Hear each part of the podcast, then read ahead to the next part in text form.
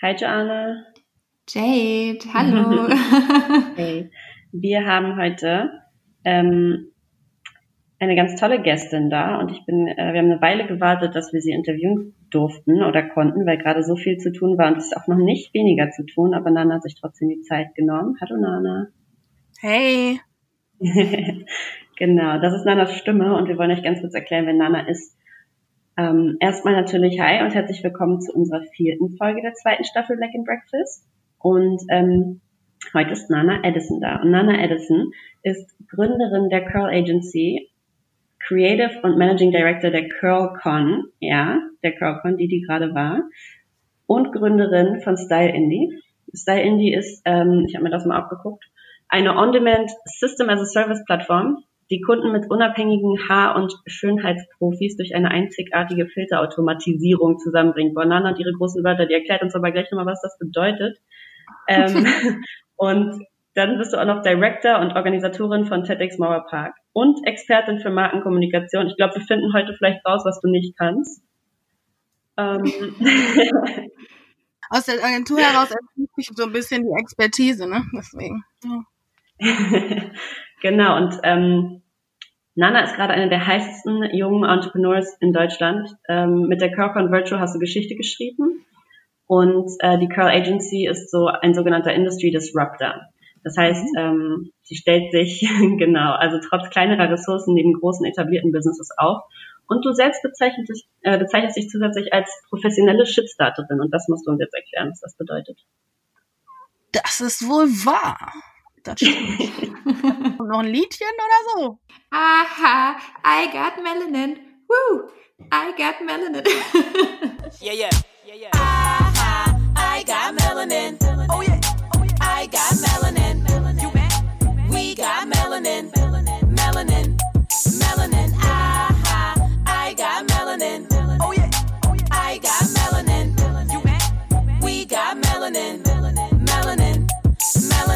And breakfast. Hey, black and breakfast. Vielleicht nehmen wir den in Zukunft an, aber da müssen wir bestimmt Rechte für kaufen. ja, erzähl mal, was ist ein Shitstarter? Was ist, ich habe erst gedacht, so Trouble Management, aber das ist gar nicht dein Ding, dass du so einfach nur Feuer löscht, sondern du machst die Feuer erst und dann machst du sie wieder aus.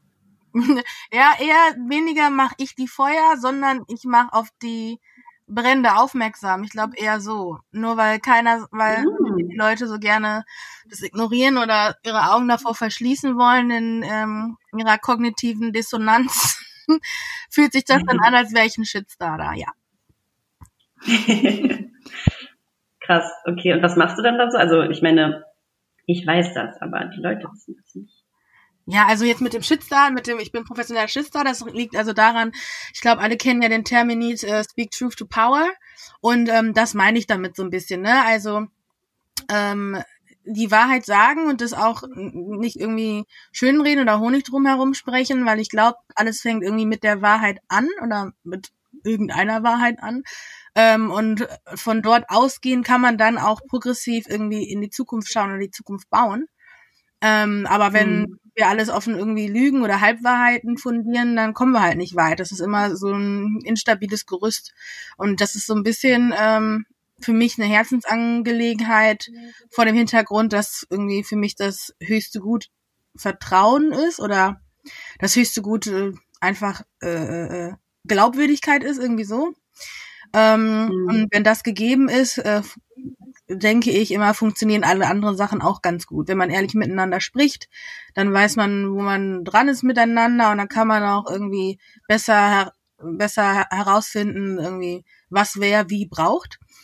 Wenn man ehrlich mhm. mit seinen Kunden spricht, dann wissen die Kunden, wo die dran sind ähm, und wissen, was sie zu erwarten haben von, von einer Marke, von einer Firma, von einem Produkt. Ähm, und ja. wenn man ehrlich ist als Unternehmer oder als äh, äh, als Medienplattform oder äh, schieß mich tot ähm, mit seinem Publikum, ähm, passiert in der Regel dasselbe. Und deswegen bin ich davon überzeugt, dass irgendwie das beste, der beste Approach ist der, ähm, den Leuten die Wahrheit zu sagen und dann anzufangen, mit der Wahrheit zu leben und umzugehen. Und das machen halt so viele Firmen nicht, besonders in der Außenkommunikation. Und ähm, mhm. Wahrheit heißt ja auch, ähm, äh, jetzt im, speziell im Kontext äh, meiner Agentur, heißt auch, ähm, dass die Polizei kommt zum Beispiel. Wenn man einen Podcast aufnimmt. Das ist auch die Wahrheit. Nein, Spaß. Ja. Ähm, nein, Wahrheit heißt immer äh, im, im, äh, im, im, im, im Kontext meiner Agentur ähm, heißt es auch, zu Zielgruppen zu sprechen, also allen Zielgruppen mhm. zu sprechen und zu realisieren und äh, anzunehmen und das als Chance zu sehen, dass äh, die, dass Deutschland doch viel vielfältiger ist als die meisten Kosmetikmarken oder an, auch egal welche Unternehmungen ähm, dass in ihrer, in ihrer Produktvielfalt, in ihren Storylines, in Serien, in ihren Storylines, in ihren Werbekampagnen, was auch immer, ähm, äh, darstellen und anbieten. Und diese Wahrheit halt anzusprechen und zu benennen dann äh, bei den Firmen, fühlt sich an, fühlt sich halt disruptiv an. Und Disruption ist äh, unangenehm und unangenehm heißt Shitstarter. Das ist die lange Antwort.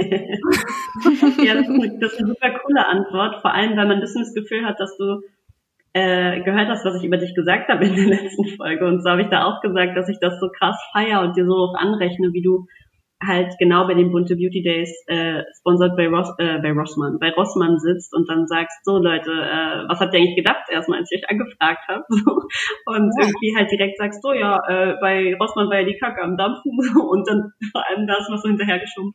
Ach, und bei Bunte Beauty Days bestimmt auch. Genau, genau. Also, weil die Bunte hat auch bestimmt so Probleme. Ähm, und auch bei Edition F, ne, du hast dann da gesessen hast gesagt, ja, hier so und so, dass es passiert, geht gar nicht. Und ich feiere das halt, wenn du halt nicht sagst, ich komme dahin und dann lasse ich euch gut aussehen, sondern ich komme dahin, ich sag genau, wo die äh, Scheiße eigentlich ist und äh, lass alle einmal schnüffeln und dann sage ich halt, warum das nicht okay ist. Und das finde ich halt mega cool. Ja, danke schön. Ja, es ist halt eine Sache, die Scheiße zu sehen, dann die andere dran zu schnüffeln und dann sich daran zu beteiligen, die Scheiße wegzumachen. Ein dreilagiges Geschäft. Die mal, mal, mal, meistens kommen wir nur bis zum Scheiße sehen. So, das ist, das ist so, da kommen wir hin und dann will niemand dran schnüffeln und schon gar nicht sich dran beteiligen, sauber zu machen. ja, voll. Vielleicht sollte das dein 2020-Slogan sein. Uh, it's a, es ist ein dreilagiges Geschäft, like your favorite toilet paper. Genau. Your company is a shit show, but we have the solution. Dreilagiges Klopapier, the Curl Agency dann kriegt eben Schnüffel, Schnüffeltest und dann ähm, wird sauber gemacht. Das, aber dann gibt's dann gibt's dafür ganz tolle äh, Termini natürlich. Wir, mir fallen direkt ein paar Büros ein, äh, wo ich auf jeden Fall dieses Toilettenpapier auf der Toilette platzieren würde. ähm, ähm, aber Nana, nochmal, wahrscheinlich wissen das nicht alle von unseren ZuhörerInnen oder wahrscheinlich ähm, waren auch nicht alle da. So ähm, wie ich hatte ja das Glück, dass ich letztes Jahr und auch dieses Jahr virtuell ähm, bei der Curlcon mit dabei sein durfte. Und die Curlcon mhm. ist die größte und einzige ähm, deutschlandweite ähm, Hair, Beauty und Lifestyle Messe für speziell für ein afrodeutsches Publikum. Ähm, mhm. Und das war also also für mich in persönlich der in der Dachregion. Entschuldige, entschuldige natürlich.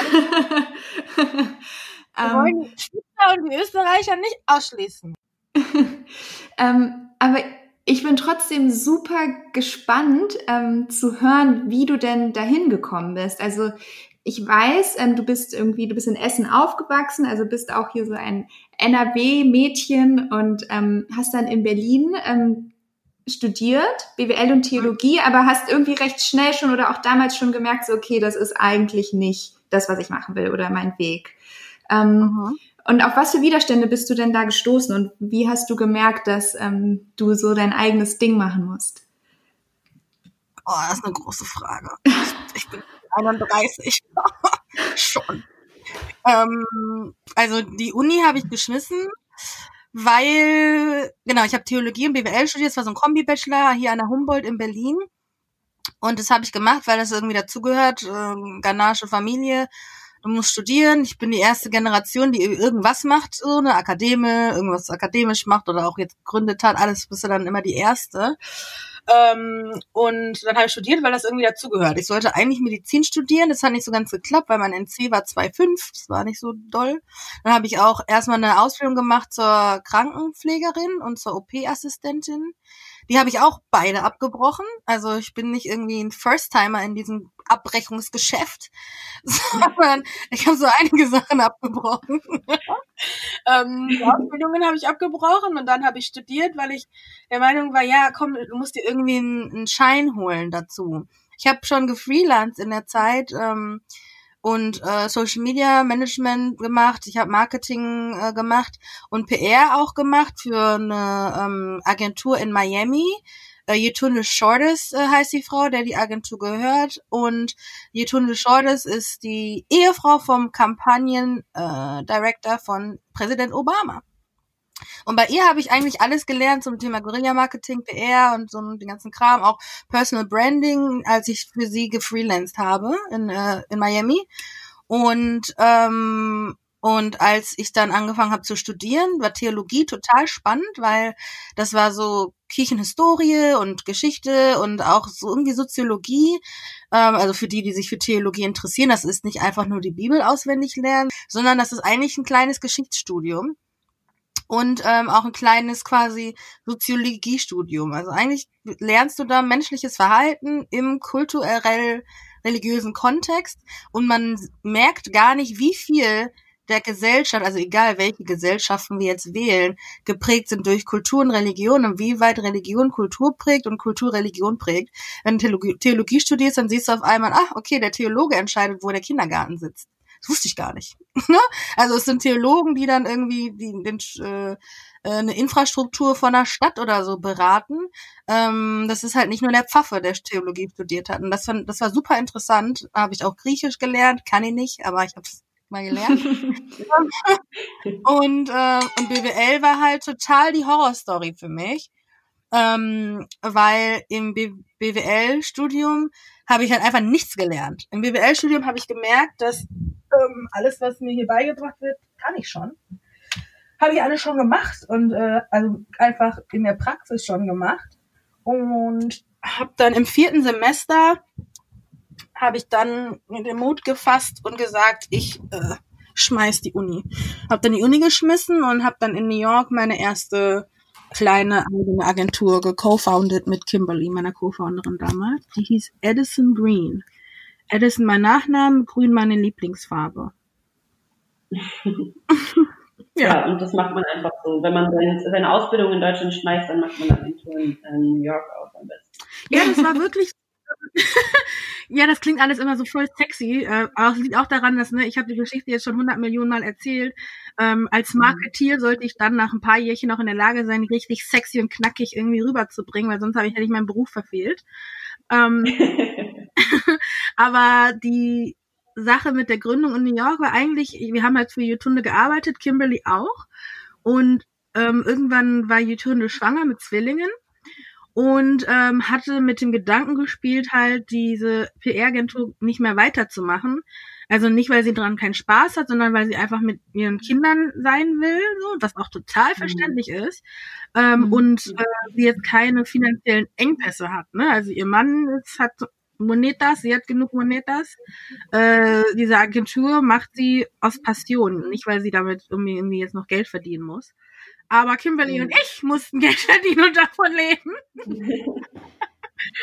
und für uns war das so wie, was, mit was, womit, mit welchen Gedanken spielst du? ähm, alert, alert. Und, äh, und so haben wir dann quasi Side-Convo-mäßig gesagt, ja, okay, also was ist, wenn die jetzt zumachen? Das ist irgendwie unser Einkommen, bla bla bla. Und äh, diese Freiheit wie bei Yetunde haben wir halt nirgendwo, wir waren beide so richtig, ne, anti-Fulltime-Job, 9-to-5-Life. Ähm, wenn du das halt schon ein Jahr oder zwei oder drei gemacht hast, ist es wirklich schwer, irgendwie nochmal in irgendeine Angestellten irgendwie Beziehung zu gehen. Ähm, Und ja, und dann haben wir telefoniert. Ich erinnere mich noch ganz genau. Dann lag ich auf dem auf der Couch bei meiner Schwester ein Essen. Ich war meine Schwester ein Essen besuchen und hab ihr äh, hab Kimberly die Ohren voll geheult und hab ihr gesagt, wie sehr mein Leben jetzt zusammenbrechen wird. und die Welt geht unter und ich bin eine absolute Versagerin und hab geheult und geheult und war so, was mache ich jetzt? Jetzt muss ich doch in Deutschland mich anstellen lassen. Das ist so schwierig, denn ich hasse alle. Vor allem weiße Chefs, weiße Männerchefs, das wird nicht klappen. Ah, ich habe nur rumgeheult. Und dann irgendwann meinte Kimberly, da hat dann Kimberly zu mir gesagt, ey Nana, du kannst alles machen. Wir haben keine Ahnung, was für Kampagnen gemacht. Du findest immer eine Lösung. Du hast immer die Ideen. Du kannst alles machen. Ich so, nein, ich kann das nicht. Und dann meinte Kimberly, ja, wenn du willst, könntest du auch selber eine Agentur gründen und äh, und es selber machen, was die Tünde macht. Und dann war ich so, ja, aber ich will nicht alleine. Wenn, dann musst du das mit mir machen. und so war das. Dann hat Kimberly gesagt, ja, warum nicht? Dann haben wir gesagt, ach echt, so wollen wir das echt machen? so war das tatsächlich. Und dann haben wir, ähm, wir haben, glaube ich, ja, am selben Tag dann auf dem Zettel so rumgeskribbelt, so, okay, wie soll die Agentur heißen? Was ist so der Kern der Agentur? Bla bla bla. Und ähm, und Kimberly war, war so voll, ja, okay, die kommt, Ideen kommen eh alle aus, von dir, so aus deinem Kopf und ich bin eh voll operative, dann sollten wir die doch irgendwie nach irgendwas von dir benennen. Das ging richtig schnell. Das hat vielleicht eine halbe Stunde gedauert. Und ähm, dann hatten wir so das Framework der Agentur. Und ähm, Kimberly ist Amerikanerin, also Ghanan, aber ähm, mit amerikanischer Staatsangehörigkeit. Und ähm, wohnt in New York, hat zu dem Zeitpunkt in New York gewohnt. Und dann haben wir uns beide angeguckt, was es kostet zu gründen in Deutschland, was es kostet zu gründen in New York. Und offensichtlich war es in Amerika super cheap. super. Einfacher. Und deswegen ja. haben wir dann in New York gegründet. Also selbst die Gründung ist nicht so sexy, wenn Leute sich denken, wow, sie hat in New York eine Agentur gegründet. Das war äh, online und es hat irgendwie, keine Ahnung, eine halbe Stunde gedauert. So schnell geht das in Amerika zu gründen. Ja, du kannst ja auch online dich eintragen lassen, um dann eine, eine Hochzeitszeremonie zu machen. Genau, du kannst irgendwie dich zertifizieren lassen als, als Pfaffe quasi, ne? Ja.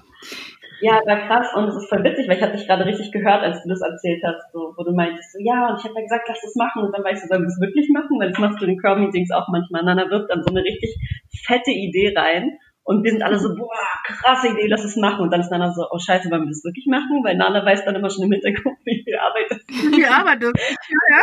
What did I do? das stimmt. Ja, aber ja, so war das. Dann habe ich das erste Mal gegründet. Da war ich dann 23, ja, 23 war ich, glaube ich. Mhm. Boah, Wahnsinn. Also, krass. Also war das mit den danach Gründen war ja für dich dann einfach nichts, also nicht das erste Mal, dass du dann gegründet, gegründet hast mit der Curl Agency oder dann auch jetzt die Curlcon, die Idee zu Curlcon hattest. Mhm. War es jetzt nicht mehr ganz so beängstigend, wie, wie vielleicht, also wie wenn es vielleicht deine erste Idee gewesen wäre? Ja, das Gründen war, also das Gründen an sich, also die Idee vom Unternehmer sein ist für mich nicht beängstigend, weil das für mich die Idee von Freiheit ist. Also für mich ist Unternehmer mhm. sein auch äquivalent zu frei sein und deswegen embrace ich das so, so bis zum Get-No, weil ich fühle mich da total frei. Ich kann wirklich, also naja, jetzt wo man ein bisschen mehr verdient und so, dann ist auch wieder anders, weil so frei ist man dann wieder doch nicht, aber egal, ist ein anderes Thema. Aber ähm, ich verbinde damit das Maximum an möglicher Freiheit innerhalb des Rahmens einer deutschen Gesellschaft mit Gesetzen und Steuern und so. Mhm. Ähm, in dem Rahmen ist das irgendwie das Maximum an Freiheit für mich. Und ähm, des, deswegen ist das Unternehmersein und irgendwie die Idee, der Spirit vom Entrepreneur ist total ich. Das matcht zu 100 Prozent mit mir. Ähm, das Gründen in Deutschland allerdings, das war schon äh, anders als in Amerika. In Amerika hat es 40 Minuten gedauert und war online und hat vielleicht 10 Dollar oder 40 Dollar gekostet. Im Deutschland war es ja schon anders. Ich musste das ja ähm, bei einem Notar anmelden, dann habe ich einen Anwalt gebraucht, um erstmal zu verstehen, was das hier alles bedeutet, was ich da mache. Ähm, dann musste ich äh, ähm, also irgendwelches Paperwork natürlich fertig machen. Ja, da, ja, da, ja, da. Und die Gründung hat dann ungefähr einen Monat gedauert, bis die wirklich durch war.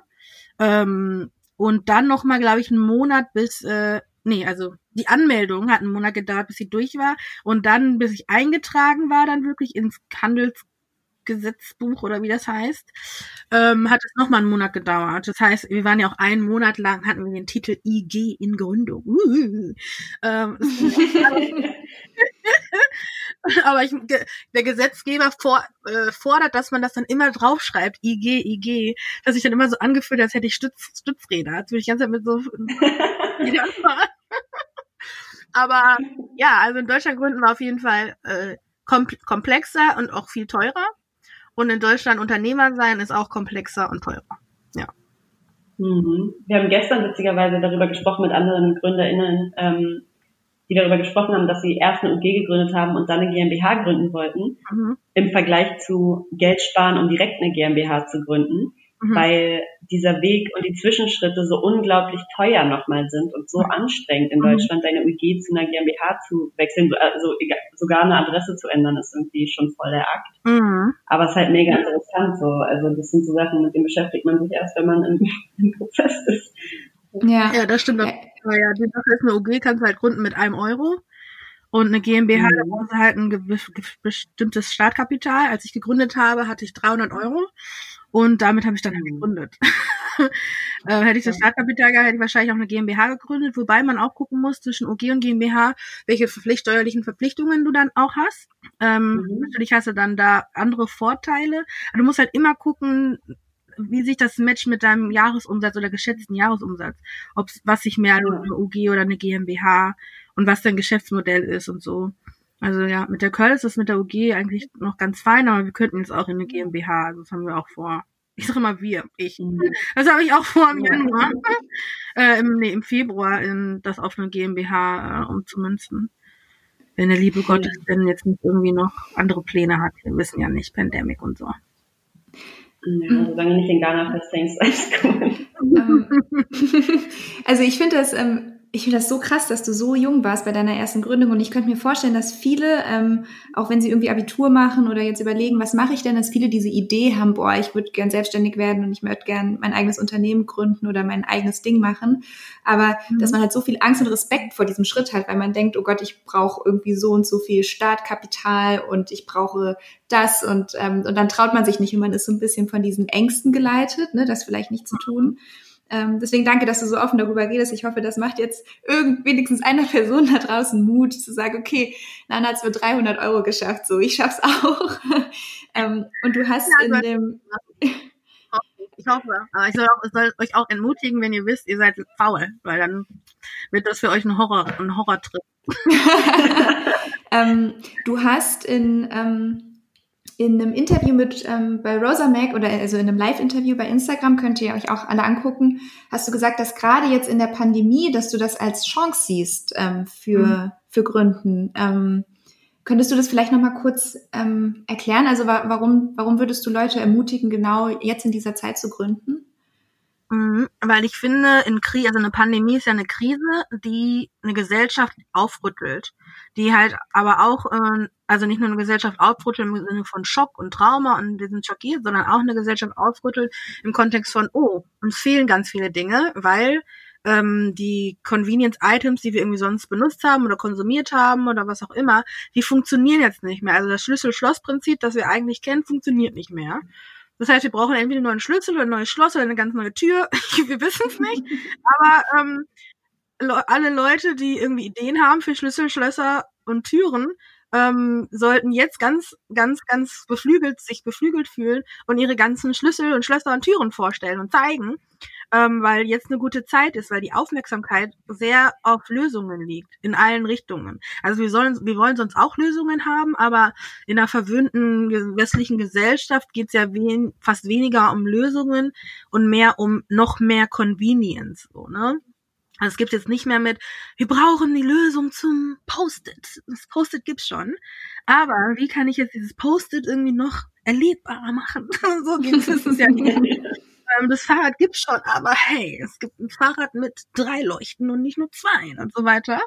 ähm, und ich glaube, in der Pandemie ähm, sind sind die Gedanken und irgendwie ist, ist, ist der Kopf und die Augen von Menschen viel, viel weit, viel, viel, viel offener, viel, viel stärker geöffnet und auch viel empfänglicher für neue Denkweisen, neue Ansätze. Ob wir nun sprechen davon, wenn du jetzt irgendwie äh, ein Kreativer bist und äh, du dich selbstständig machen wolltest, schon immer im kreativen Bereich, ob nun Graphic Design oder Schreiben oder äh, äh, Filmemacher, je nachdem, ist eine Pandemie eine sehr gute mit äh, Möglichkeit, deinen Stoff ähm, an die Leute zu bringen, weil sie nach was Neuem suchen. Ne? Ähm, und auch eine gute Möglichkeit, deinen Stoff irgendwie unkonventionell zu zeigen.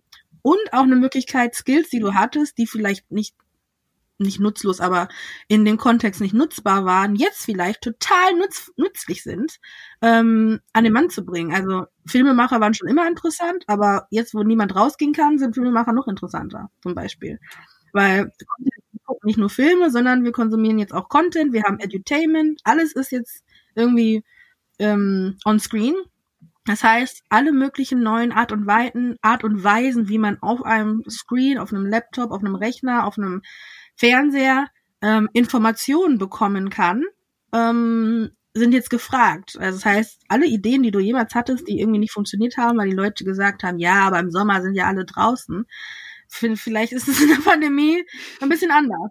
ähm, oder ähm, oder auch äh, im Sinne von ähm, diese Zoom-Fatigue, also wenn wir jetzt das umdrehen und sagen, aufgrund der Pandemie haben wir so viel auf den Screen geglotzt und so viel Zoom gemacht, wir wollen einfach uns nichts mehr anschauen. Was hast du noch zu be was gibt's, was ist mit den Leuten, die ganz tolle Ideen haben, haben für Sachen, die man zu Hause machen kann, die sich vorher niemand mhm. angeguckt hat. So. Also es gibt ja auch irgendwie einen Hoch von Produkten, die vorher nicht mehr so relevant waren, wie zum Beispiel Puzzle. Ne? Ja, Brettspiele wollte ich auch gerade sagen. Noch und nöcher. Ähm, und was kann man eigentlich noch alles mit Puzzeln machen? Also ja, das letzte, was wir noch kannten, sind die 3D-Puzzle. Und dann hat es irgendwie aufgehört, weil niemand mehr puzzelt, weil wir sind ja alle vor unseren Rechnern. Und jetzt brauchen wir irgendwie eine Haptik und wollen vom Rechner weg und wollen irgendwie puzzeln. Oder Tischspiele oder Django, Jenga oder wie das hieß. So diese ganzen Sachen sind mhm. irgendwie werden neu entdeckt und somit wird der wird ein, ein ganz anderer Markt revitalisiert. Und äh, ja, wie, wie ihr merkt, ich rede ganz viel. Aber das ist auch und das sollte jemanden mit einer Gründer, Gründungsidee oder mit so einem Entrepreneurial Geist oder so, ja, beflügeln. Aber ich kann auch verstehen, wenn dich das, wenn das dich runterzieht, weil du einfach müde bist und so, das gibt's natürlich auch. Aber ich denke halt, es ist eine mhm. Opportunity. Die Karten werden halt immer einfach neu gemischt in der Krise. Mhm. Ja, ich habe auch das Gefühl, irgendwie immer, wenn wir sagen, dass man so Sorge hat zu gründen, dann gucke ich mir die neue Generation an und mache irgendwie einmal Instagram Reels auf und denke mir so, das sind alles Gründer. Also ich glaube, von der jüngeren Generation, die haben gar keine Angst vor irgendwas. Gefühlt äh, haben die alle ihre Produkte und so. Ich denke immer so, wie geht das? Ja, ich glaube, das, was, viel, was ähm, Leute auch nicht verstehen und warum, glaube ich, das Gründen auch so abschreckend sich anfühlt, ist, weil, glaube ich, in dem Kopf ist die Verknüpfung Gründen gleich GmbH gleich, äh, ich muss Zalando bauen. So ungefähr, ne? ähm, ja. Oder Gründen gleich GmbH, ich muss Fenty Beauty machen, so. Ähm, also in so einem mhm. riesen Extrem denken sie und ich glaube, das unter ähm, das schüchtert einen dann natürlich ein. Wobei, wobei ich gleichzeitig auch denke, eine Vision, die so groß ist, dass sie eigentlich nicht in einem Lebenszyklus äh, machbar ist, äh, ist das, was mich antreibt. So, ne? Also ich glaube schon, man braucht irgendwie eine riesige Vision, damit du was hast, worauf du hinarbeitest, was irgendwie nicht leer geht, sozusagen. Mhm. Aber gleichzeitig glaube ich, wenn ähm, äh, die Fähigkeit, das dann auch zu portionieren, damit du nicht übermannt bist, oder überfraut bist davon, ähm, ist genauso wichtig. Das heißt, die Leute zum Beispiel on Reels, die da ihre Produkte machen und vielleicht in der Küche mixen oder was weiß ich was oder ihre erste Soße machen, ihre erste Maske oder was auch immer da, die sich da anrühren. Ähm, oder das sich Programming selber beibringen oder was weiß ich. Das kannst du ja auch machen ähm, in einem ähm, in einem Freelancer-Verhältnis. Du musst ja nicht sofort eine UG gründen oder eine GmbH gründen. Du kannst ja auch einfach als Einzelunternehmer unterwegs sein. Und als Einzelunternehmer kannst du dir trotzdem einen Firmennamen geben. Ne? Das heißt, du bist Einzelunternehmer, ähm, stellst deine Rechnungen genauso und so weiter, musst da dein kleines Sätzchen drunter machen, umsatzsteuerbefreit wegen Gesetz, äh, Paragraph Pipapo, stellst dann da deine Rechnungen und kannst bis Betrag X erstmal in Ruhe dich bewegen, und dich verhalten wie ein Unternehmen, als hättest du und als hast du ein Unternehmen, auch wenn du irgendwie jetzt vom Gesetzgeber oder so jetzt nicht eine, ein Unternehmen hast, eine Firma hast, mhm. ne?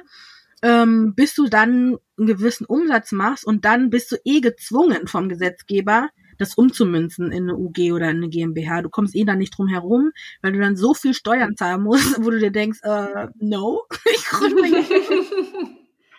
Auf gar keinen Fall. ich, ich gründe jetzt eine Firma. Und ähm, ich glaube, dieses Etappen peu à peu, das zu machen, ist, äh, ist, ist gesund und ähm, erlaubt dir, dich irgendwie frei zu bewegen, ähm, ohne jetzt diese krasse Verbindlichkeit einzugehen, ne? Weil eine OG gründen, eine GmbH gründen in Deutschland ist schwer, aber es ist leichter, als diese wieder aufzulösen. Die aufzulösen ist ein Horrorakt. Überlegt euch gut, wenn ihr gründet, weil es ist noch fast strenger als eine Ehe. Also zu heiraten in Deutschland ist auch ein Akt. Ähm, Scheidung ist auch ein Akt, aber Scheidung geht fast einfacher als ein Unternehmen äh, aufzulösen. Und ist billiger. Scheiden in Deutschland ist billiger als ein Unternehmen aufzulösen. Krass. Ihr könnt jetzt meinen Gesichtsausdruck nicht sehen, aber ich mache gerade dieses Emoji, das so sagt, hä?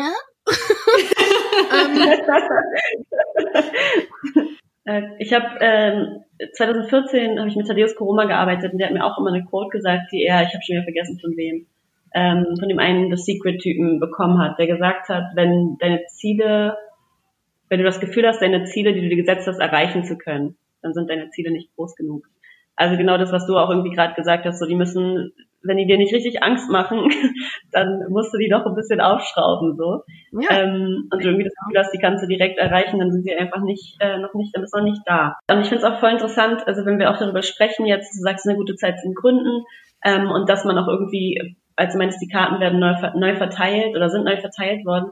Man sieht ja auch, ähm, dass natürlich auch viele Leute, also unser System ist ja recht stabil in Deutschland, ne? also wenn wir uns die, den Rest der Welt angucken, wie was bei denen so mhm. passiert ist, ähm, aber dennoch sieht man ja auch hier, wie viele Leute ihre Jobs verlieren, wie viele Sachen nicht funktionieren im Homeoffice oder wie viele Businesses zusammenbrechen, kleine Businesses. Mhm. Und ähm, da ist ja auch so das, ähm, das Ding, dass dieses Darwin Survival of the Fittest ähm, ja gar nicht unbedingt bedeutet, dass der Stärkste am Ende gewinnt, sondern dass der, der sich am besten anpassen kann an die Zeiten, ähm, gewinnt. Und ich der weiß, flexibelste, die flexibelste. Genau. Und das hat man, finde ich, bei, bei dir jetzt dieses Jahr ganz gut gesehen, weil man hat irgendwie rechts und links gesehen, wie alle Leute ihre Events abgesagt haben, ihre Messen abgesagt haben, auch so die größten Messen mit den krassesten Budgets, die eigentlich Solutions hätten finden können. Und du hast trotzdem gesagt, ich mach die, mach die Curcon und ich mach die auch doppelt so groß oder am Ende dreimal so groß wie letztes Jahr. Und wir setzen die auch virtuell um und am Ende hast du damit Geschichte geschrieben. So. Also so wie du das gemacht hast, hat es halt in Deutschland vorher noch niemand gemacht, in der Größe, in dem Ausmaß. Ähm, ich glaube, du hast am Ende mit allem, also allen Instagram-Posts und allen zusammen über eine Million Menschen erreicht. Mhm. 1,6 ähm, glaube ich waren es, ja. Boah. Krass. Ähm, ja, was, wie, wie, war, wie war das sozusagen? Okay, wir machen die jetzt einfach virtuell. wie war das? Wie, Nicht so einfach, ne?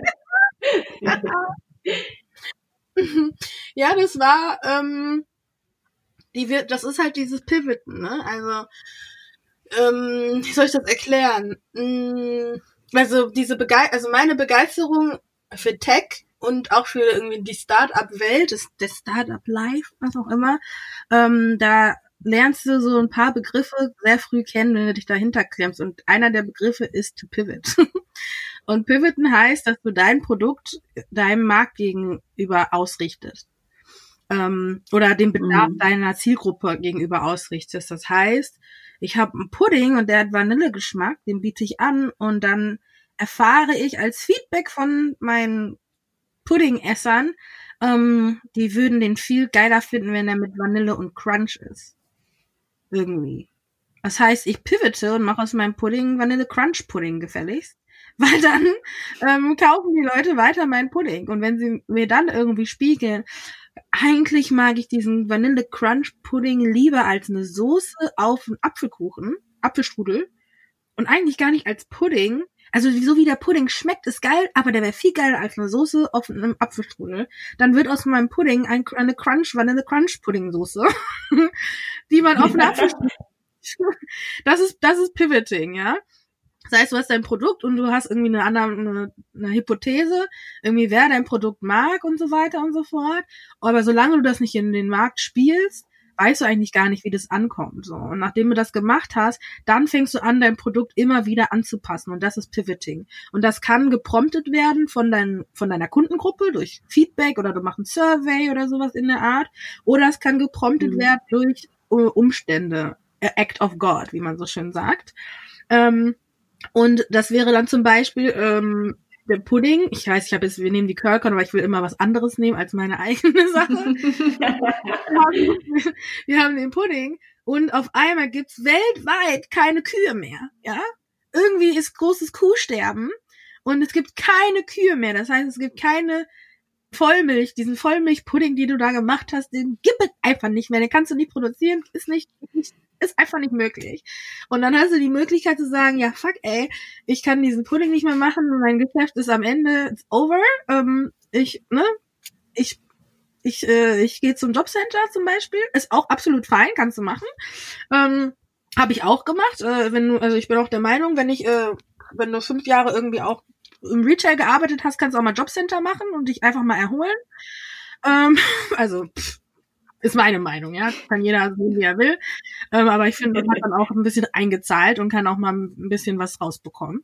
Ähm, ganz anderes Thema, Segway. Aber worauf ich hinaus will, es gibt keine Kühe mehr. Es gibt keine Kühe mehr und dein Fluch ähm, äh, geht nicht mehr in Vollmilch. Das heißt, du musst jetzt entweder pivoten, also dein Produkt verändern, oder wirst im Markt nicht mehr funktionieren können. Das heißt, im Pudding-Kontext guckst du dann halt, okay, wie kann ich Hafermilch in meinem Pudding machen? Kriege ich mit Hafermilch dieselbe Konsistenz hin? Bla bla bla. Der Geschmack bleibt gleich, kriege ich die gleiche Farbe noch hin und so weiter und so fort. Aber eine Komponente von dem Pudding ist nicht da und jetzt muss ich eine andere nehmen. Und das ist dasselbe mit der Curlcon. Die Frage, die sich gestellt hat, war, wie kann ich die Curlcon Experience auf einem anderen Medium ähm, spielen, ähm, und so erlebbar wie möglich machen, weil ein Unique Selling Point, ein USP der Curlcon ist natürlich der Austausch vor Ort von so vielen Leuten und das Sehen von so vielen Leuten zur selben Zeit. Also, dass du irgendwo hingehst als schwarze Person und du siehst so viele schwarze Menschen, die so divers sind, äh, in allen Altersgruppen und kannst den ganzen Tag dich austauschen, Nummern austauschen und immer wieder dich irgendwie kennenlernen, bla bla bla. Und das ist ja ein so ein Herzkernstück, der die Curlcon so geil macht. Ähm, neben den Workshops, neben den äh, also neben den Panels, neben den Musikacts, neben äh, äh, den den Ausstellern den Ständen, die Produkte, die du da entdecken kannst. Und wie kriege ich das hin während einer Pandemic auf einem anderen, wie kann ich das anders spielen, wenn dieses ganze, die ganze Crowd nicht da sein kann? Und so hat es angefangen. Also es war eigentlich erst der Gedanke so, wir sagen die Curlcon ab. Das haben wir auch im Team dann gewotet, eigentlich. Wir haben das abgevotet. Und ich war dann einfach voll der Backstabber, um ehrlich zu sein, und habe heimlich äh, gegen die Stimme, also gegen die Abstimmung meines Teams gearbeitet. Ähm, darüber können wir dann nochmal sprechen in der ähm, Evaluierungssession. Aber eigentlich habe ich äh, heimlich ähm, mein eigen mein eigenes kleines äh, Projekt äh, angeleiert und äh, habe geguckt, okay, was kann ich machen, wie kann ich das machen? Ich will das virtuell machen, das soll eigentlich trotzdem passieren. Und deswegen habe ich, nachdem wir abgestimmt haben, nie diese Absage da announced öffentlich, sondern habe einfach gar nichts gesagt und habe hab zugelassen, dass die Leute immer wieder fragen, so, okay, mach das jetzt, machst du es jetzt, machst du es jetzt, machst du es jetzt und habe halt nie eine Antwort so richtig gegeben. Und genau, und so habe hab ich dann da das umkonzeptioniert auf eine virtuelle Messe und versucht, in dem Konzept quasi das Maximum von Erlebbarkeit auf den Screen zu bringen und das Höchstmaß an Produktionsqualität auf diesen Stream zu bringen, weil ich wusste, wenn wir pivoten von physischer zu virtueller äh, Convention und die Qualität, die wir mit der physischen Curlcon erreicht haben, ähm, muss dann in der virtuellen auch wieder das abspiegeln. Das heißt, ich wusste, ich kann nicht irgendwie so Home Studio irgendwas machen. Das muss wie eine TV-Produktion wirklich dann auch rüberkommen. Mhm. Ansonsten fallen wir eigentlich sogar zurück. Ähm, mhm. Das war so, das war das Pivoten von der von der Curlcon Messe auf die Curlcon Virtual und äh, wir danken dem lieben Gott. Es hat alles sehr gut geklappt und alles sehr gut funktioniert. Ich, also Gott und natürlich den Skills von, von meinem Team. Ähm, aber ja, Gott ist da auch mal ein bisschen bei, weil diese Zeit ist crazy. Das schafft man nicht ohne irgendeine höhere Macht. Ja, das stimmt, aber es ist super schön geworden am ich Ende. Ich finde auch, es ist euch ganz, ganz, ganz toll gelungen. Ähm, also ich muss auch sagen, also diese Curl Experience, also letztes Jahr, ähm, als ich auf der auf der Curl war, das war für mich ähm, einer der un, also ich war so umgehauen von diesem Moment ähm, und ich muss wirklich sagen, das ist mir also dieses Gefühl, was ich hatte als schwarze Person auf diesem Gelände oder in diesen in diesen Räumen zu sein, das hatte ich noch nie in meinem Leben. Und das hat mich, das war so so überwältigen und großartig und Teil zu sein und irgendwie akzeptiert zu sein und halt, ich weiß nicht, ob das wirklich das Gefühl ist, wie sich weiße Menschen immer fühlen. Ähm, vielleicht können, wissen wir um diese Besonderheit ne, und ähm, können das daher umso wertschätzen, aber ähm, also ich bin euch, also dieses Team und also dir und ähm, so, so dankbar, dass ihr dieses, dass du diese Curl ähm, ins Leben gerufen hast. Und ich glaube, ganz, ganz, ganz vielen ähm, anderen Menschen in Deutschland geht's genauso. Ähm, aber was ich wirklich toll fand dann dieses Jahr, ähm, was ich beim letzten Jahr halt ein bisschen schade fand, ich hatte das Gefühl, ich konnte nicht genug Workshops mitmachen. Ich wollte noch da mir mhm. angucken, ne, so was kann ich mit meinen Haaren hier machen, aber was kann ich mit den Haaren, so, ne, also mein Hauptproblem, alle, die den Podcast regelmäßig wissen, wissen, das ist mein Hauptproblem. Ah, okay. Und dann noch die Panels, und dann, ne? Gleichzeitig. Und genau, und dann liefen die Panels und dann, also, ähm, es war halt wirklich, ne, also wie der dann auch wirklich, also richtig wahrscheinlich dann auch mitgeteilt wurde, es fühlte sich einfach zu kurz und zu viel an. Das hätte auch eine Woche sein können und genau, wie, ja. so, wie so ein Festival wirklich. Ähm, und dann dieses Jahr konnte ich ganz in Ruhe zu Hause mir die verschiedenen ähm, diese Videos angucken und mitmachen zu Hause mit meinen Haaren und so. Und das fand ich wirklich großartig gelöst. Also ähm, mhm. ganz, ganz toll. Ähm, aber diese Curl Experience, wie du sie nennst, oder wie ich jetzt gerade mit aus meiner persönlichen Erfahrung ähm, beschrieben, beschrieben habe, ne, dieses, dieser Wow-Moment für uns und so mhm. überwältigt sein und ähm, Netzwerken können ähm, auf eine Art und Weise, die es noch nie gegeben hat in Deutschland oder zumindest die ich noch nie erleben durfte. Ähm, mhm. War dir das vor der ersten Curl bewusst, dass du das erzeugen wirst ähm, in, in der Dachregion? Ähm, nicht unbedingt in der, also das Ziel war die Dachregion, aber ich war mir nicht sicher, ob sich das in der ganzen Dachregion, ähm, ob das da resoniert äh, wirklich.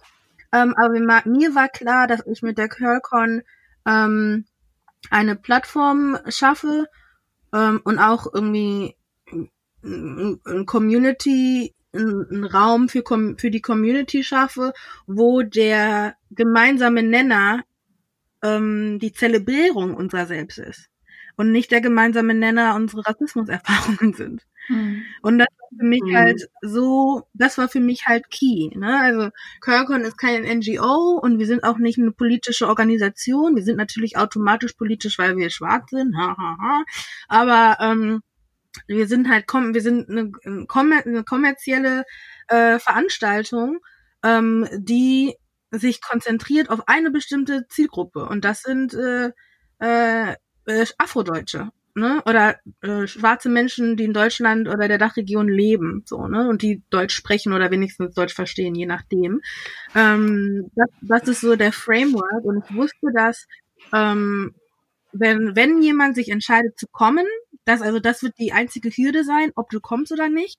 Aber sobald du da bist, wirst du was fühlen und verstehen. Das kann ich dir auch nicht erklären, egal wie gut ich pitchen kann. Mhm. Das kann ich dir nicht erklären. Du musst halt einfach hinkommen. So. Und ähm, nachdem man, nachdem Mann oder Frau äh, oder ne, äh, non-binär, wer auch immer, nachdem die Leute dann dort waren, die Menschen dann dort, ähm, haben die, wie du auch gesagt hast, diesen, diese Curl Experience erfahren, da diesen, diesen Spirit oder diesen Zeitgeist dann gespürt und ähm, dann auch, glaube ich, auch zurückgespielt oder sind nach Hause gegangen und haben dann realisiert, ach krass, ich war jetzt irgendwo, da waren schwarze Leute, wir haben über alles Mögliche geredet, aber fast gar nicht über weiße Menschen und wie scheiße sie doch sind. So, und das, das stimmt.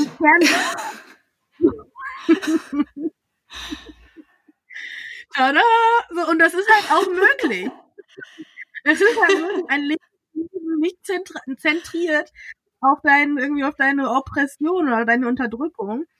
Damit meine ich nicht, dass, das, dass man das ignoriert oder dass das nicht auch ein Teil vom, vom gesamten Bild ist, aber lassen mein, meine Arbeit mit der Kirkon ist, dann halt auch das ganze Bild abzudecken.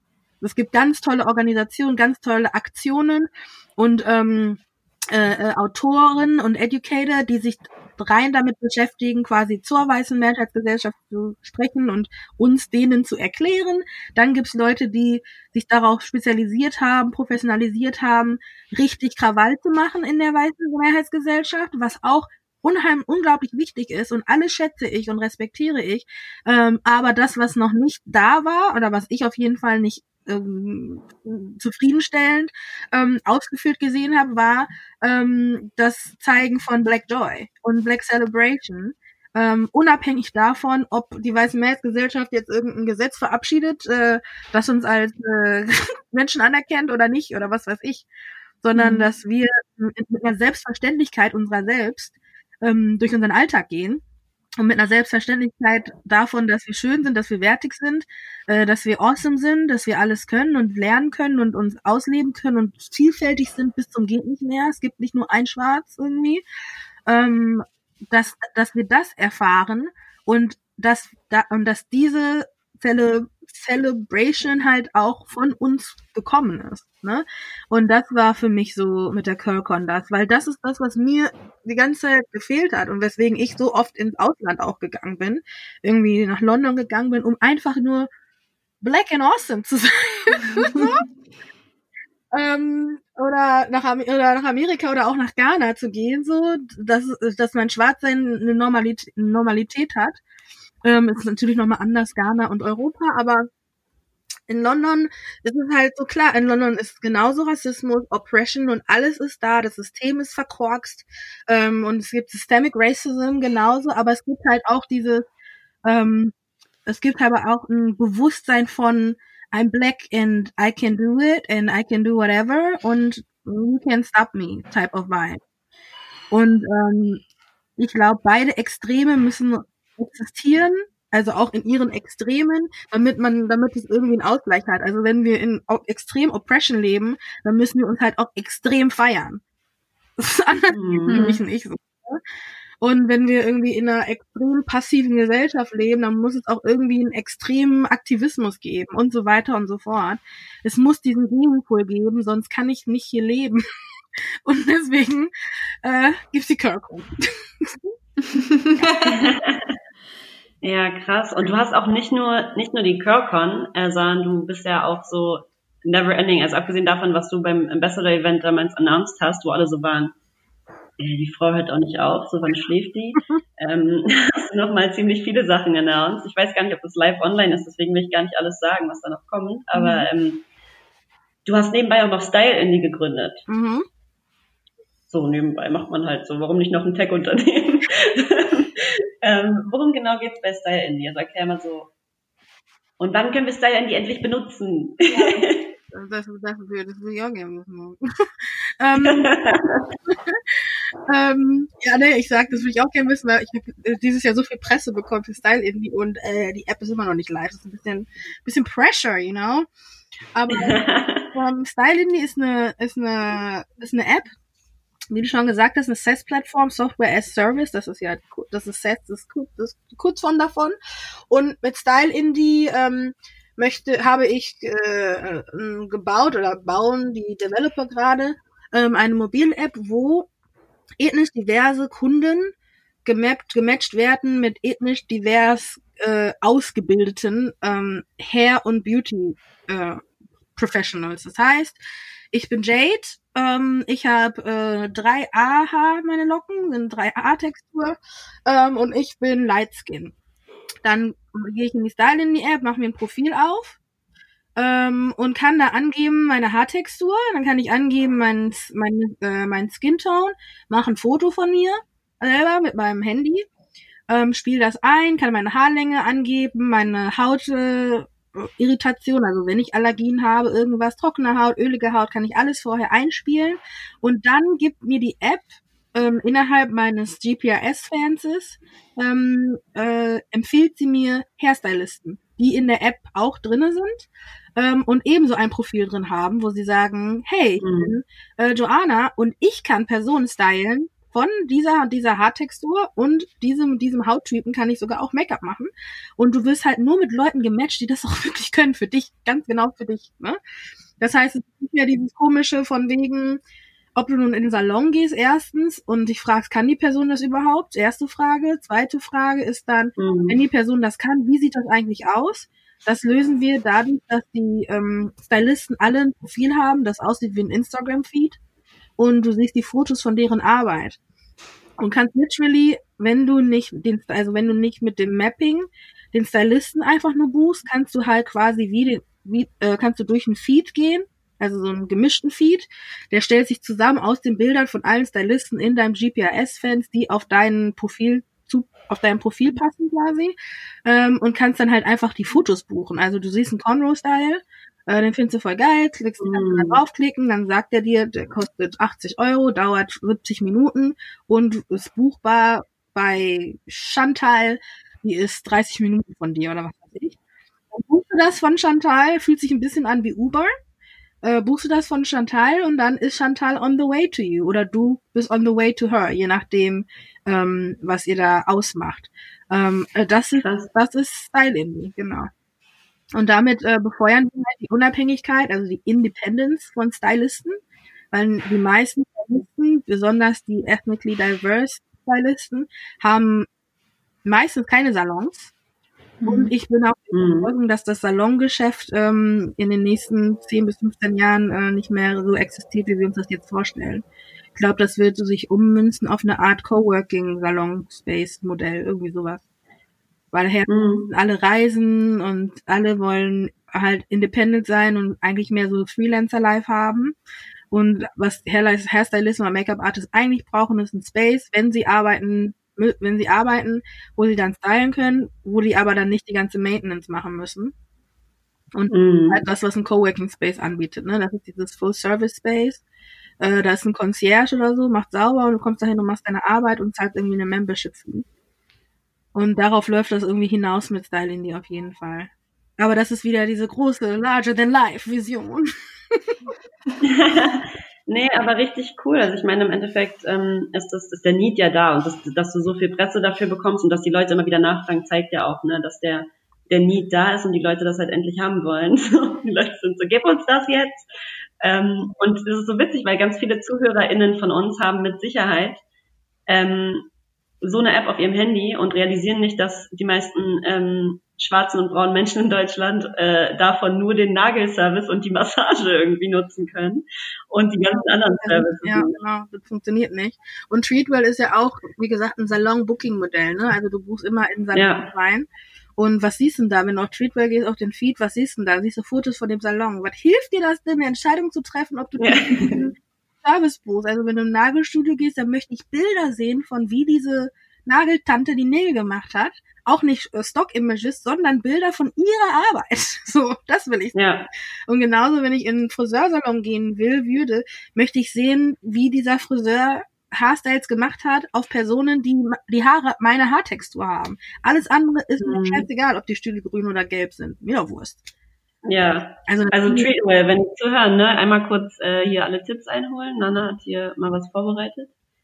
ähm, Nee, echt, aber, aber mega, mega aufregend und mega interessant und halt gleichzeitig wieder so ein Riesenprojekt. Man müsste eigentlich denken, du hast ähm, dich schon geklont ähm, und hast schon irgendwie die Technologie rausgefunden und machst dann nebenbei alles. Ähm, er ist ziemlich aufregend. Ich bin so begeistert, weil ich ähm, äh, wirklich, also durch deine Unternehmen erlebe ich das erste Mal wirklich so, ähm, dass ich gemeint bin als Ansprechperson. Also das, also ich bin Zielgruppe und das ist, also ich wusste nicht, dass also so diese App da Treatwell und so kenne ich gar nicht so. Ich bin es gewohnt. Ähm, ich erlebe Diskriminierung, wenn ich irgendwie versuche, Friseursalon zu finden und in der Regel spreche ich Leute an, die tolle Frisuren haben und frage, hey, kennst du wen? Oder so, ne, weil das, ähm, ich, das findet sehr viel in privaten Räumen statt, habe ich das Gefühl, ne, ähm, gerade so, ähm, also ne, Haare, Beauty Ähm, und jetzt erzählst du das und ich bin so, oh mein Gott, ich, ich wusste nicht, dass ich es brauche, aber wo war es die ganze Zeit in meinem Leben?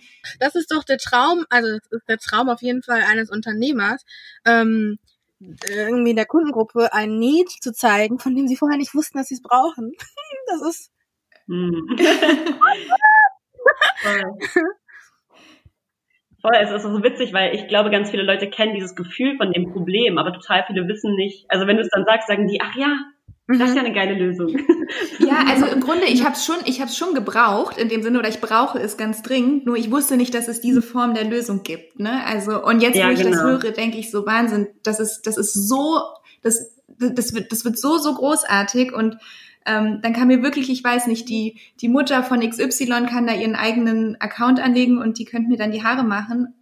Also mhm. ähm, ich bin sehr, bin ich sehr, sehr gespannt. Ähm, das, das Coole ist, äh, noch obendrauf, ich, mir fällt gerade auf, dass Joanna und ich haben ja in der Vorarbeit, als wir uns so überlegt haben, was wollen wir alles eigentlich voneinander wissen, und ich meine, da hatten wir uns viel mehr überlegt, als wir überhaupt hier in einer Stunde oder so ähm, aufgreifen können. Mhm. Aber da war eine Sache, die Joanna auch angesprochen hat, ähm, dass sie meinte, okay, wir fordern total oft von so Ketten wie Rossmann und DM und was auch immer, dass sie ähm, noch mehr Marken hinzufügen, die schwarze Menschen verwenden können, Haarprodukte und äh, Make-up, ähm, Töne und alles Mögliche. Mhm. Und natürlich auch Black-owned Businesses finally. Aber dann kam so von Joanna die Frage, aber wie ist das eigentlich, wenn wir das mehr einfordern? Mhm.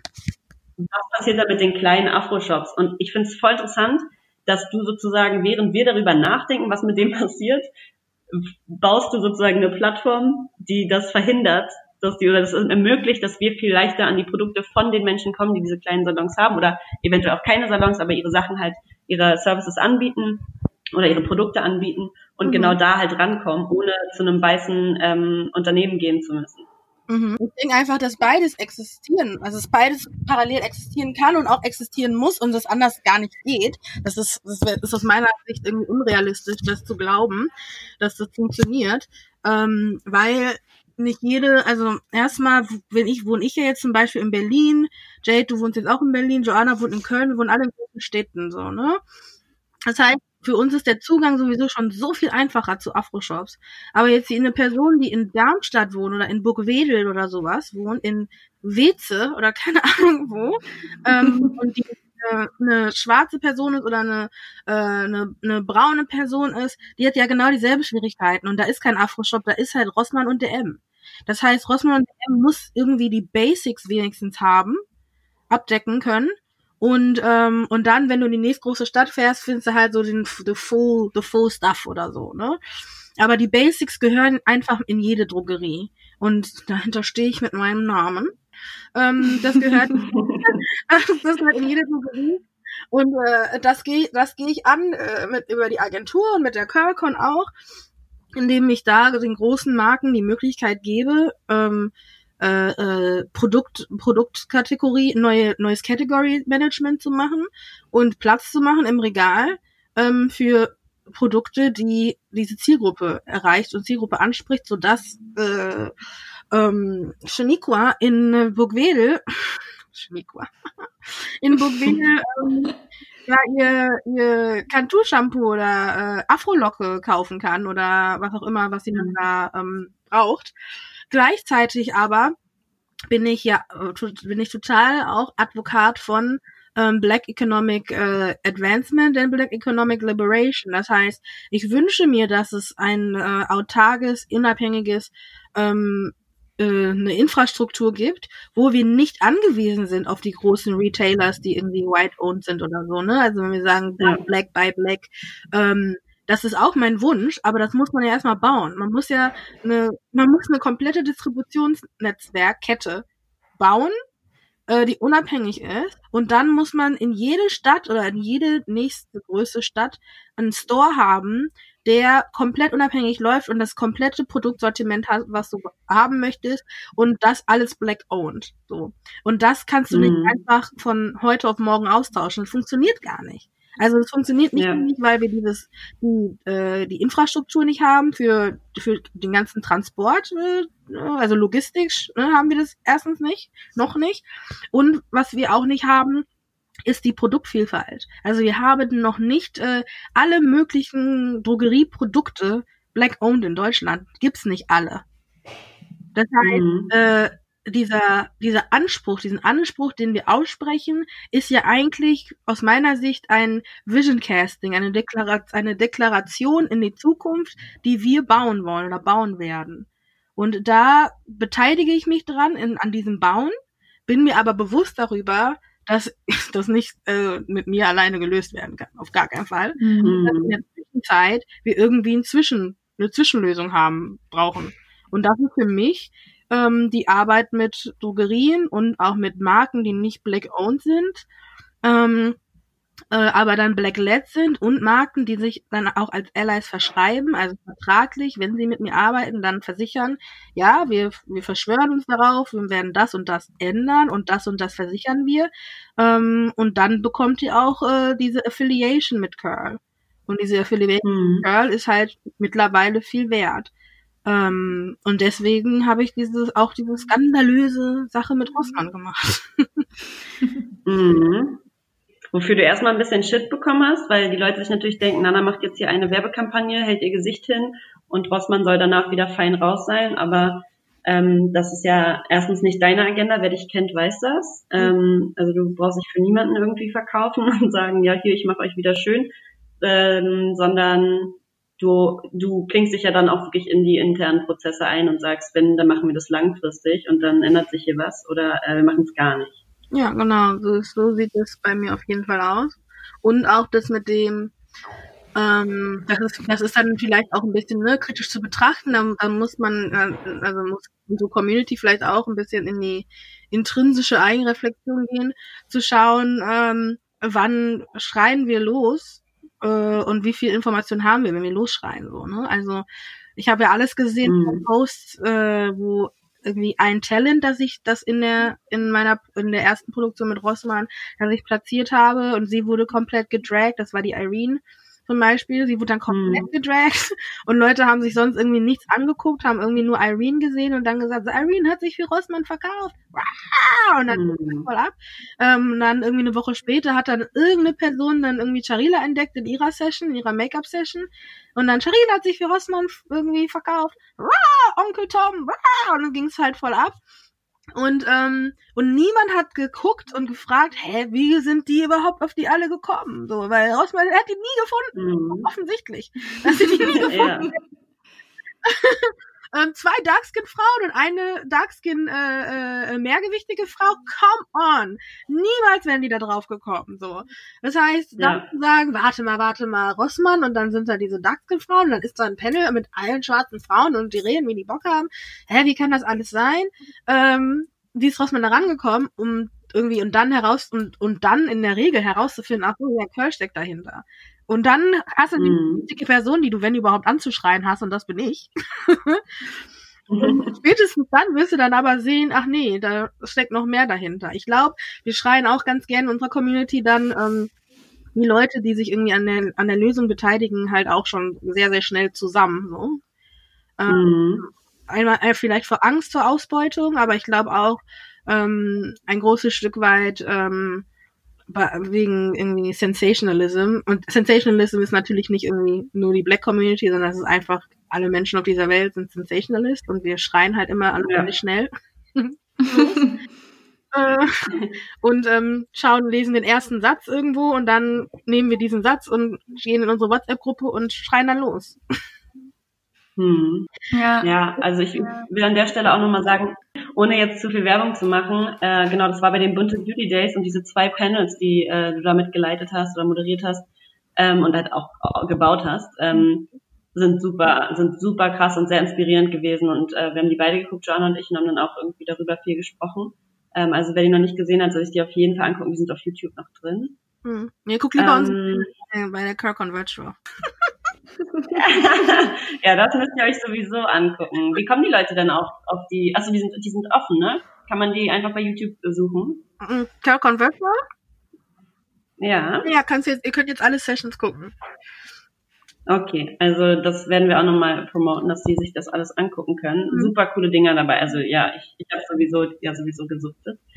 Ähm, Ja, krass. Äh, ich wünschte, wir hatten so übertrieben viel Zeit noch mit dir. Ich, ähm, Joanna, ich will jetzt einfach nochmal, weil ich ja, ich habe das Gefühl, ich habe nicht nur einen großen Redeanteil, sondern ich weiß auch ganz viel schon, aber ich will deswegen dir nochmal die Möglichkeit geben, deine letzte Frage irgendwie zu stellen. Oh Gott, oh Gott. ähm, ich finde überhaupt nicht. Ich bin einfach, ich bin so, ich bin, ich bin so gebannt. Ich würde am liebsten jetzt so ein ähm, so ein Live-Coaching von dir haben. So, so, also was, was muss ich tun? Was, was, also was, was kann ich jetzt machen? So, ich bin, ich bin, ich finde, das ist ein ganz, ganz tolles Gespräch und ich ähm, habe richtig das Gefühl, Deutschland und die Dachregion braucht dich und dass du gerade dabei bist, ganz, ganz, ganz viel zu verändern und ähm, für unsere Community ganz, ganz, ganz viel positive ähm, Arbeit leistest. Und ähm, das finde ich, würde ich nochmal sagen, dass ich das wirklich großartig finde und ähm, dir auch sehr dankbar dafür bin. Ähm, ah, ein, eine Abschlussfrage. Ähm, ja. Vielleicht, wenn jetzt ähm, die kleine, ich weiß nicht, ähm, wie haben wir vorhin gesagt, Lisa Shaniqua oder Emma ähm, ähm, in ihrem Zimmer sitzt und denkt, boah, ich habe eigentlich eine, eine coole Idee, aber ähm, so, was soll sie morgen machen, ähm, um diese Idee umsetzen zu können? Hm. Hat die Emma die Idee schon aufgeschrieben? ähm, ich, ja, doch, Google Docs. Emma hat die Idee schon aufgeschrieben, das ist super. Dann würde ich Emma empfehlen, äh, die Idee, die sie aufgeschrieben hat, ähm, also das wahrscheinlich ist das ja ein Produkt, also nicht unbedingt ein Konsumerprodukt, kann ja auch sein, eine Idee für einen Film oder was weiß ich. Aber das, was sie aufgeschrieben hat, irgendwie Teile davon ähm, zu copy-pasten bei Google rein, zu copy-pasten und zu gucken, ob es sowas schon gibt. Nicht um zu schauen, ob es, äh, nicht um festzustellen, ob sie es machen soll oder nicht, weil wenn es das nicht gibt, ähm, heißt es, dass sie was pionieren wird und wenn es das schon gibt, dann ist es super, weil dann weiß sie, dass es einen Markt dafür gibt. Das ist schon bestätigt. Beides ist gut. Beides ist erstmal okay. Aber sie sollte, glaube ich, als erstes gucken, hey, gibt's das schon irgendwo? Und wenn es das schon gibt, dann lass mich erstmal gucken, wie das alle anderen gemacht haben. Und das vergleiche mit meiner Idee.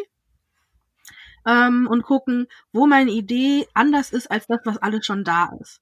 Und wenn meine Idee genauso ist wie das, was da schon da ist, dann soll Emma überlegen, wie kann ich meine Idee ähm, irgendwie besonders machen? Also wie kann ich mein Emma-Sein in diese Idee quasi einfließen lassen, ähm, damit das, was ich da auf den Markt bringen will, was vielleicht schon existiert, trotzdem besonders ist. So besonders ist, dass Leute, die ähm, Emma sein oder sich mit Emma sein identifizieren können oder mit den Problemen von Emma identifizieren können, dann nicht bei den anderen Leuten das holen, sondern bei mir. Wenn sie das gemacht hat, dann hat sie nämlich den sogenannten Product Market Fit gefunden. Und das ist das Allerwichtigste, bevor du irgendwas irgendwie, glaube ich, ähm, loslegst. Irgendwie einen, einen Rahmen zu verstehen, wo das eigentlich hin soll und wo das reinpasst. Und wenn sie das gemacht hat, dann soll Emma mir diese Idee per E-Mail schicken. Habt ihr gehört da draußen? Ganz genau. ähm, krass, danke dafür auf jeden Fall. Ich möchte auch nochmal sagen, so, ähm, ich habe, wir haben heute auch deinen deinen einen Tweet äh, gepostet. Nana auf Twitter ist auch sehr ähm, nicht nur entertaining, sondern auch super interessant. Äh, und Aber das Slogan, ich habe auf Twitter, glaube ich, 20 irgendwie Follower und ich tweete irgendwie alle drei Wochen. Also da ist nichts ist nichts Spannendes. Aber danke, Jade. Aber wenn, dann tweetest du so eine richtige, wenn, dann tweetest du so eine richtige Row auf, oder irgendwelche richtig witzigen Anekdoten. Also wenn ich tweete, ähm, dann habe ich was zu sagen, das stimmt.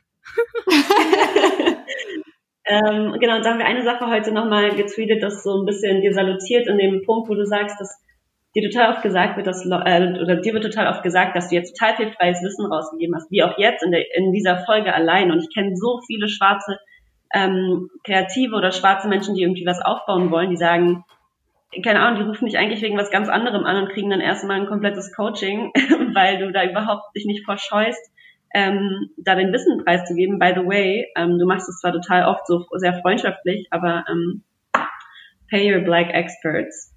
Ähm, aber ich fand, ich, ich, genau, aber ich finde das so interessant, weil total oft ja dieses Mindset ist so, oh, jetzt kann, ich kann das jetzt nicht ähm, verraten, weil sonst macht es jemand nach. Und du sagst ja, ich hoffe, das macht jemand nach und 2020 sollte es davon eigentlich schon fünf Dinger geben von der Curlcon mhm. und äh, gibt's aber nicht. Ja. Ähm, und das hast du hier auch wieder gemacht und das ist was, was ich super großartig finde, auch als Message. Ähm, sich halt gegenseitig die Tür zu öffnen und gegenseitig die Hand zu reichen und vor allem äh, finde ich in der schwarzen Community, ne, weil da einfach viel mehr Hürden im Weg liegen. Ähm, mhm. Die lagen viel mehr Hürden im Weg oder liegen mhm. teilweise immer noch viel mehr Hürden im Weg mhm. als anderen GründerInnen. Ähm, und dafür wollte ich dir nochmal danken und das nochmal so rausstellen, weil das ist was, was dich auch so sehr einzigartig macht. Also als du auch diesen Tweet geschrieben hast, ich habe den danach überall gesehen, ne? alle haben das gerepostet und gesagt, ja, mal guck dir das an. Hör zu heulen und zu denken, so jemand versucht dir was zu klauen, sondern ja. gibt das raus. So, ich, ähm, das ist was, was ich irgendwie voll früh auch von Gary Vee damals gehört habe und so dachte, ja, man, warum haben Leute immer so Schiss, ihre ihre Sachen auszugeben. Ja, das ist, das ist halt für mich dieses, Mangel, dieses Mangeldenken, ne? Also zu glauben, es gibt irgendwie nur, es gibt eine begrenzte Zahl, es gibt eine begrenzte Anzahl an Erfolg zum Beispiel. Und das heißt, wenn eine andere Person als ich Erfolg hat, ist dann wieder ein bisschen was von einem Erfolgkuchen weg und äh, vielleicht kriege ich nicht genug oder vielleicht kriege ich es gar nicht. Und das ist halt dieses Mangeldenken und das ist halt nicht so. Es gibt irgendwie, es gibt unendlich viel äh, also es gibt grenzenlos äh, Ressourcen eigentlich. Also wenn wir jetzt, ich spreche jetzt nicht von Klimawandel, das ist nochmal eine andere Geschichte, aber es gibt es grenzenlose Ressourcen, Kontext von Ideen zu haben, also grenzenlose Möglichkeit, eine Idee zu haben und grenzenlose Möglichkeiten, irgendwie deine Idee anzugehen. Und selbst, und ich, ich vergleiche das immer gerne mit dem Restaurantgeschäft, weil ein guter Freund von mir, Nelson Müller, Shoutout an Nelson, der ist Koch und hat äh, Restaurants, ähm, schwarzer Mann, kennt ihr vielleicht. Und, ähm, äh, und der hat mir ja gesagt, dass für einen Restaurantbesitzer oder egal wem in der Gastronomie ist der Idealfall, seine, sein Restaurant oder seine Bar ähm, dort zu platzieren, wo schon viele Restaurants und Bars sind und existieren. Weil du weniger Aufwand hast, die Leute dahin zu lotsen, weil sie eh schon sich dort aufhalten.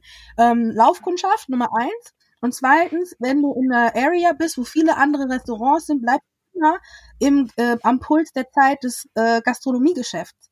Das heißt, du kannst links und rechts gucken und siehst, ah, okay, das funktioniert bei meinem Nachbarn voll gut. Das heißt jetzt nicht, dass du alles irgendwie imitierst, aber du weißt zum Beispiel, okay, die Zeit hat sich gewandelt. Ich muss jetzt endlich kontaktloses Zahlen bei mir einführen oder so, ja. Mhm. Das kriegst du mhm. mit, wenn ein Restaurant irgendwo auf, ein, auf einer einsamen Insel ist ähm, und es das It-Restaurant ist aber auf der einsamen Insel, das wird nicht funktionieren. Das wissen dann nur bestimmte Kenner, die dorthin kommen. Die sind auch toll, die sind Fans, aber die kommen nicht jeden Tag und die kommen auch nicht jede Woche. Die kommen vielleicht einmal im Jahr, um sich was zu gönnen. Und davon wirst du als Unternehmer nicht leben können. Und genauso sehe ich es auch mit jeder anderen Unternehmung. Also wenn ich eine Curlcon mache, eine Beauty-Messe, die äh, ethnisch divers ist und schwarze Menschen zelebriert, dann mache ich mir, dann hoffe ich, dass es irgendwie, sagen wir mal, ich mache die im September, dann wäre es geil, wenn es im Juni auch schon irgend sowas gibt äh, in der Größenordnung oder meinetwegen im Mai, weil Leute dann schon angefixt sind und sich dann auch wieder auf den äh, September freuen. Ne? Und ich kann von der Messe im März und der Messe im Juni kann ich auch noch was lernen für meine Messe im September. Ich kann mich mit den Leuten, die Messe machen, austauschen und die können mir ihre Learnings teilen und die kann ich auch anwenden. Die können meine Messe promoten, ich kann deren promoten und so weiter und so fort. Und so betrachte ich das äh, eher. Also für mich ist das ein, ist das ein Mehrwert. Zudem kommt auch noch, dass wie anstrengend ist das, alles machen zu müssen. Also mhm. ich habe ganz mhm. tolle Ideen, aber ich will doch nicht alles machen. Kann jemand anderes auch machen? Also, also der Gedanke zu sagen, nein, alles ist für mich und ich mache alles, nur ich kann alles machen, ähm, das wirst du doch gar nicht schaffen. Du hast nur zwei Arme, der Tag hat nur 24 Stunden. Wie willst du denn alles machen, sodass niemand deine Ideen ausführt? Wir haben doch alle mehr als drei Ideen im Kopf. Und davon aus ja. vielleicht eine halbe. Weißt du, was ich meine? Das ist für mich total, ja. diese Denke ist für mich total absurd. Das ist für mich so absurd. Ich, also, ich will die Leute nicht schlecht machen, weil ich verstehe, wo das herkommt. Ne, auch mhm. Crap in the Barrel und der, dieses Ganze, das hat ja auch was mit äh, ähm, Domin Domination Culture zu tun und auch mit oppressiven Strukturen, wo das irgendwie herkommt. Und auch ein Stück weit mhm. vielleicht mit Kapitalismus, ne, Konkurrenzdenken. Ähm, aber wer sich, wenn, wenn man ein bisschen ins Unternehmersein einsteigt, wird man relativ schnell merken, dass wir eigentlich, ähm, sagt man das, ähm, äh, ähm, äh, wie sagt man das, mit Mitstreiter sind, genauso wie man das sagt. Wir sind Mitstreiter. Wir versuchen hier alle auf mhm. diesem Markt zu überleben. Also dann lass uns doch Mitstreiter sein, gegenseitig die Augen auszukratzen, bevor überhaupt irgendwas passiert ist. Also es ist ja, es gibt ja so viele Beefs über Ideen. Die sind noch nicht mal ausgeführt worden. Mhm. Also ja. ich, ich führe keine Diskussion mit irgendwem, der mir erzählen will. Ich hatte die Kirkon-Idee auch. Wie kannst du nur? Da, da, ey, da die E-Mail löschen. Sofort lösche ich die. Weil das ist für mich wirklich lächerlich. Wir können sprechen, wenn du irgendwas, wenn du irgendwas ausgeführt hast, dann können wir gerne sprechen. Solange du, ja. solange ich nichts ausgeführt von dir gesehen habe und da, ich, da gibt's nichts zum Dialogisieren, da gibt's keinen Dialog. Ja, das sind die gleichen Leute, die, in, also die, die gleichen Leute gehen, sind noch nie in den Supermarkt gegangen und haben gesagt, hä, warum gibt es zwei Arten von Brot? Dankeschön. Wie viele Dönerläden gibt's? An jeder Ecke, hm. alle, jedes vierte Haus ist ein Dönerladen. Also ich meine, wenn das nicht funktionieren würde, das Mitstreiter sein, dann I don't know. Im Deo-Regal, wie viele Deos seht ihr da? Wie viele Zahnpasta gibt es? Da drin ist derselbe Scheiß. Und überall ist vielleicht noch ein bisschen Glitzer drin. Da ist es blau gemacht mit Lebensmittelfarbe. Äh, da haben wir ein bisschen mehr Mint-Drops reingepackt, aber es ist doch alles dasselbe Produkt. Können wir bitte das auch in der Community zulassen? bitte! Das ist mein Appell.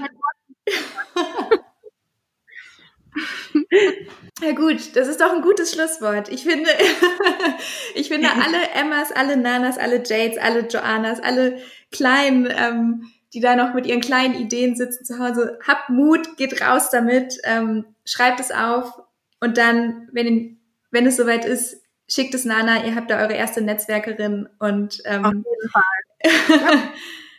und ähm, dann lass uns gemeinsam miteinander ähm, ein bisschen die, ein bisschen, ja, ein bisschen die Welt verändern. ein bisschen die Welt genau. verändern. Das, also ähm, ich finde, du veränderst die Welt. Also zumindest meine Welt, in der ich mich bewege. Oh, Nana. Oh, Nana was schickt gerade ein, ein super süßes Herz mit ihren Händen. Ähm, ja, ihr könnt uns nicht sehen. Also wir arbeiten ja gerade noch an einem visuellen Medium. Dann werden wir Nana auf jeden Fall auch nochmal reinholen, weil die Frau muss man auch mal sehen. ähm, aber ihr seht sie auch äh, auf der Crocon Virtual. Also ähm, schaut euch endlich mal die Videos an. Wir werden das auch nochmal posten. Aber ähm, ja, danke dir. Wir haben echt, äh, wir haben uns lange auf diese Folge gefreut. Und wie gesagt, wir könnten hier auch eine doppelt dreifach Folge draus machen. Aber wir äh, halten uns da auch an die Needs unserer Community, äh, unserer ZuhörerInnen. Und die haben uns gesagt, ähm, so 80 Minuten hören sich noch an und danach äh, dann nicht mehr. ähm, genau. Und ja, danke für die tolle Folge. Ich freue mich jetzt schon. Ich glaube, äh, ich freue mich auch auf den Schnitt, weil dann kann ich es nochmal hören. ähm, Danke Vielen dir, Nana. Dank, Ich danke euch. Vielen Dank für die Einladung, dass ihr eure Plattform mit mir teilt, dass ich hier sein darf, ähm, dass ihr macht, was ihr macht und macht da bitte auch weiter. Hört nicht auf. Ich bin dankbar für eure Arbeit, mindestens genauso wie ihr für meine Arbeit. Und ja, wir brauchen uns alle gegenseitig ja. mit unserer Arbeit. Das Absolut. Stimmt. Vielen, vielen Dank. Danke. Ja, Joanne. Ich bin noch da. Ich bin noch da. war ein bisschen ausgeklingt. John ist ganz sprachlos. ähm, ja, Joanna, eine weitere Folge ist vorbei, leider schon. Viel zu kurz, irgendwie fühlt sich das an. Ähm, aber ja, auch wir hören uns dann in zwei Wochen. Genau, wir hören uns in zwei Wochen wieder mit dem nächsten Interview. Ich freue mich sehr drauf. Ich freue mich auch. Dankeschön und tschüss. Bis dann.